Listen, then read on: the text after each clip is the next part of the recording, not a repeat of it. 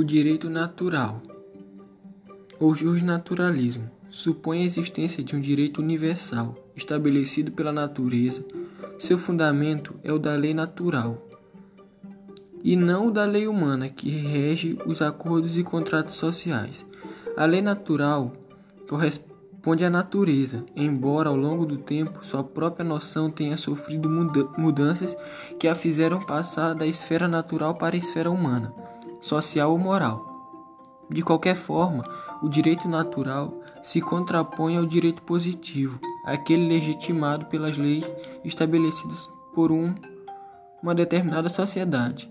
Dentro do pensamento justnaturalista, existem correntes distintas, mas todas elas manifestam a convicção de que, além do direito regulamentado pelas leis humanas, há uma ordem superior que corresponde à expressão do direito justo. Essa seria a lei verdadeira, de acordo com a razão universal é imutável e imutável da natureza. São Tomás de Aquino, Francisco de Vitória, Francisco Soares, Hugo Croutz e Samuel Samuel, Thomas Hobbes, John Locke e Jacques Rousseau foram, foram alguns dos principais estudiosos da teoria do direito natural. Na Idade Média, o justnaturalismo adquiriu cunho teológico, com base nos princípios da inteligência e da vontade divinas. Segundo essa concepção, as leis seriam reveladas por Deus.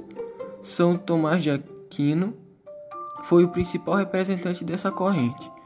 A lei natural passou a ser questionada na modernidade com a emergência das noções de Estado, poder e soberania. A unidade que havia no mundo medieval se perdeu com a ruptura dos princípios verticais e unívocos.